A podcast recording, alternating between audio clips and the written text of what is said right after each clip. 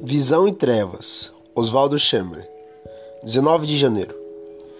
Sempre que Deus concedeu uma visão ao cristão, é como se ele o colocasse à sombra da sua mão. Isaías 49, 2. O dever do santo é permanecer atento e ouvir. Existe uma escuridão que provém da alta intensidade da luz. Esse é um tempo de ouvir. A história de Abraão e Agar, em Gênesis 16, é um do excelente exemplo do que acontece quando se ouve bons conselhos durante o momento de trevas.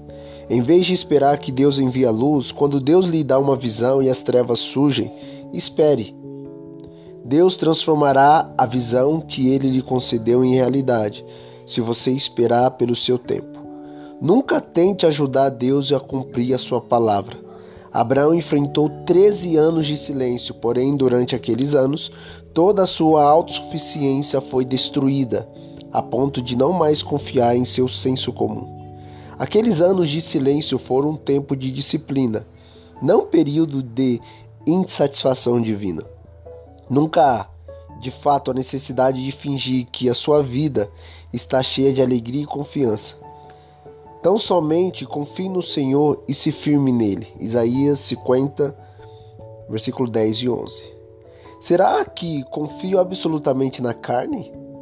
Ou se aprendi a ir além de, da total confiança em mim mesmo e em outros filhos de Deus? Confio em livros, orações de pessoas importantes ou em outros prazeres dessa vida?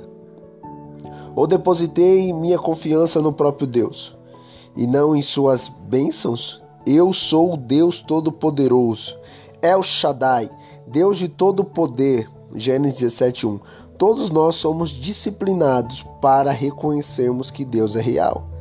Assim que Deus torna-se verdadeiro para nós, as pessoas empalidecem pela comparação, tornam-se sombras da realidade. Nada do que os outros santos façam ou digam pode perturbar aquele que está firme em Deus. Ao pôr do sol caiu profundo sono sobre Abrão, e grande pavor e cerradas trevas o acometeram. Gênesis 15, 12. Tudo para ele, Oswaldo Schemer.